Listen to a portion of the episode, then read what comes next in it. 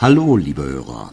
In Deutschland wie auch in den USA sind äh, fast 50 Prozent der Einkaufsverantwortlichen unter 35 Jahre alt. Das äh, Informations-, Kommunikations- und Beziehungsverhalten dieser Generation unterscheidet sich maßgeblich von dem ihrer Vorgänger. Denn, denn die sogenannten Digital Natives sind es gewohnt, Konsumgüter komfortabel online zu kaufen und übertragen diese Erfahrungen auf das B2B-Geschäft. Ihr Einkaufsprozess findet daher häufig digital statt. Bis sie schließlich erstmals Kontakt zum Verkäufer aufnehmen, sind so bereits 57 Prozent des Entscheidungsprozesses abgeschlossen. Gemeinsam mit äh, Google hat Roland Berger eine Umfrage unter knapp 3000 Vertriebsverantwortlichen in B2B-Unternehmen durchgeführt und die Ergebnisse in einer neuen Publikation mit dem Titel Die digitale Zukunft des B2B-Vertriebs warum Industriegüterunternehmen sich auf veränderte Anforderungen ihrer Kunden einstellen müssen, zusammengefasst.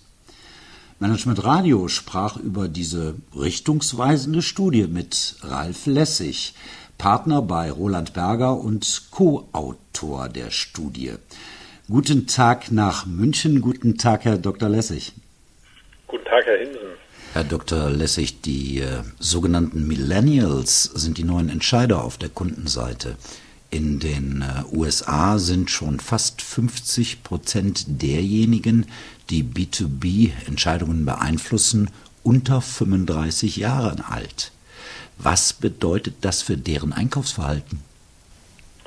Sie hatten es ja eingangs schon gesagt, die Millennials rücken jetzt langsam äh, in die Entscheiderpositionen auf und das B2B-Bereich äh, sowohl im Einkauf, technischer wie kommerzieller Einkauf, als auch äh, in den ja, Konstruktions- oder Engineering-Abteilungen, die ja bisher, wenn ich mir den Maschinenbau insbesondere anschaue, sehr ja, traditionell eigentlich immer ausgerichtet und aufgestellt waren. Mhm.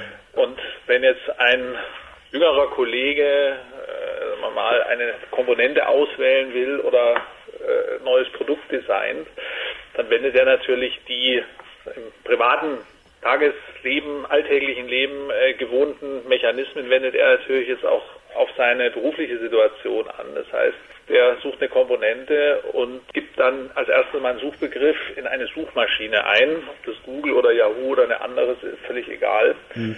Und äh, das bedeutet, dass derjenige, insbesondere im Komponenten, im Produkt, im Systemgeschäft Anbieter, der da nicht die hinreichende Präsenz hat, den hinreichenden Online-Auftritt auch nicht gefunden wird.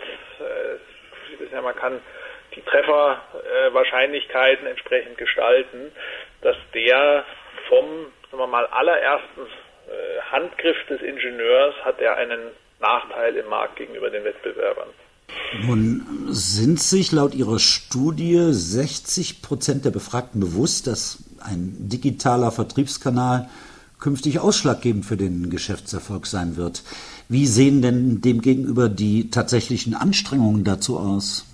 Also was wir festgestellt haben in dieser Umfrage, die wir durchgeführt haben und die wir, denke ich, doch sehr repräsentativ darstellen konnten, äh, dass hier äh, die Erkenntnis, wie wichtig der Online-Kanal ist, mit den derzeitigen Aktivitäten äh, doch recht weit noch auseinander liegt. Äh, zwei Drittel roundabout sagen, ist extrem wichtig.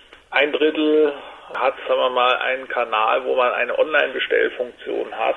Ganz mhm. wenige haben uns das im Detail angesehen, haben dann wirklich eine umfassende Bestellfunktionalität mit einem Konfigurationstool, äh, wo sie, sagen wir mal, die Vorphase, den Kauf des Produkts, aber dann auch das ganze Thema Service, irgendwelche äh, Online-Hilfen etc., wo das alles digital abgebildet wird, heißt im Umkehrschluss zwei Drittel sind da bei weitem noch nicht so weit. Und wir haben dann nachgefragt, wie viele denn das als ein strategisches Ziel mit hoher Priorität verfolgen. Mhm. Das waren eben nicht genau diese zwei Drittel, sondern das war, sagen wir mal, ein weiteres Drittel bis Viertel. Der Rest wartet derzeit noch eher ab. Und das äh, halte ich persönlich schon für teilweise sehr bedenklich. Damit sprechen Sie auch die Nutzenargumentation an. Äh, welche Vorteile bringt denn der digitalisierte Vertrieb? Grundsätzlich geht es zunächst mal darum, in der Vorphase eines Verkaufsprozesses vom potenziellen Kunden gefunden zu werden. Dadurch, dass eben äh, die Millennials eher selber aktiv über eine Suchmaschine nachfragen, nicht auf den traditionellen Wegen über den Verkäufer, den man kennt, den Händler oder einen Katalog, der da irgendwo in der Konstruktionsabteilung auf dem Tisch liegt, mhm. äh, in die Suche einsteigen. Das geht dann aber auch weiter. Wenn eine Produktspezifikation gefunden ist, kann man die runterladen, kann ich Datenblätter runterladen, kann ich vielleicht schon ein sagen wir mal, Simulationsmodell, irgendwelche Stammdatensätze runterladen, äh, bis dahin, äh, wie kann ich ein bestimmtes Produkt, eine bestimmte Komponente, nehmen wir einen Servoantrieb, wie kann ich den in Betrieb nehmen? Mhm. Gibt es da Hilfen etc.? Und das ist natürlich ein extremer Mehrnutzen, der da bereitgestellt wird für den Anwender, also für den Käufer einer solchen Komponente oder eines Produkts. Auf der anderen Seite, wenn ich mir die Verkäuferseite anschaue, äh, bedeutet es natürlich, wenn der Digitalkanal erstmal aufgebaut ist, reibungslos funktioniert, dass dann in den Vertriebskosten natürlich auch deutliche Einsparungen möglich sind. Große Veränderungen. Muss sich der traditionelle Vertrieb jetzt komplett neu erfinden?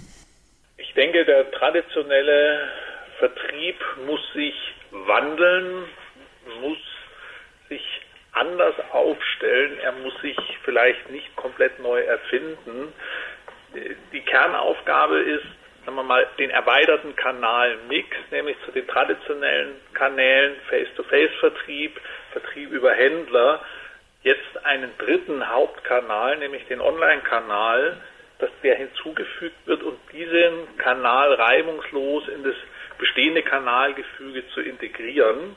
Das bedeutet natürlich auch ein Umdenken im traditionellen Vertrieb. Stichwort, wie kann ich einen Kunden oder auf Neudeutsch einen Lead zwischen den Kanälen hin und her schieben. Ich habe den Kunden an Land gezogen, jetzt mache ich ihm den Online-Kanal schmackhaft, sage, also wenn du das nächste Mal bestellst, gehst bitte über den Online-Kanal. Hm. Das ist ein massiver Umdenkprozess. Auf der anderen Seite profitiert natürlich auch der traditionelle Vertrieb von Online-Medien, Stichwort beispielsweise die Vertriebsmitarbeiter mit Tablets auszurüsten, wo sie ein Online-Konfigurationstool drauf haben, sodass die also wesentlich einfacher, auch wesentlich schneller im Kundengespräch ein erstes Angebot beispielsweise legen können. Zum guten Schluss und äh, in Richtung Lösungsansätze gefragt bei einem Roland Berger Berater unabdingbar. Wie kann, wie kann Herr Dr. Lessig denn die äh, Transformation hin zur erfolgreichen Digitalisierung des B2B-Vertriebs gelingen? Aus unserer Sicht haben wir zwei große Themenblöcke oder Abschnitte im Zuge dieser Transformation. Das erste Thema ist, den Online-Kanal komplett aufzubauen, einen durchgänglichen Online-Kanal vom Webauftritt bis zum Online-Support hin zu etablieren, diese Kette auch mit den etablierten Abwicklungssystemen im Unternehmen zu verknüpfen, zu vernetzen.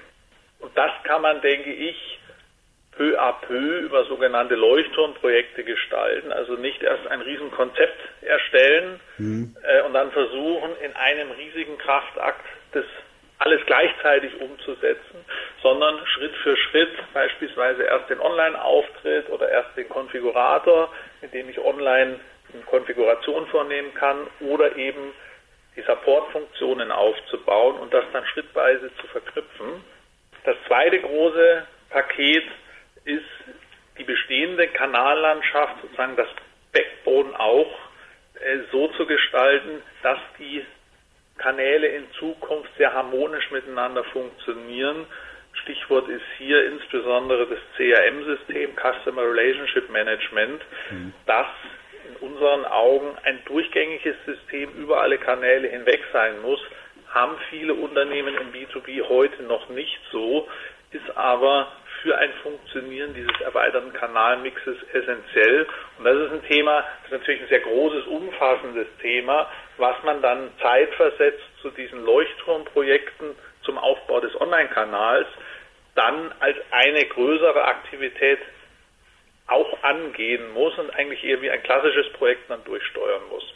Wenn man das sauber aufeinander abstimmt, erste Erfolge über die Leuchtturmprojekte erzielt, dann sozusagen die Hausaufgaben im Backbone macht, dann glaube ich, ist dort nachhaltiger Erfolg möglich. Die digitale Zukunft des B2B-Vertriebs, warum Industriegüterunternehmen sich auf veränderte Anforderungen ihrer Kunden einstellen müssen. Im Talk mit äh, Dr. Ralf Lessig. Herr Lessig, ich danke Ihnen für diese Informationen. Gern geschehen.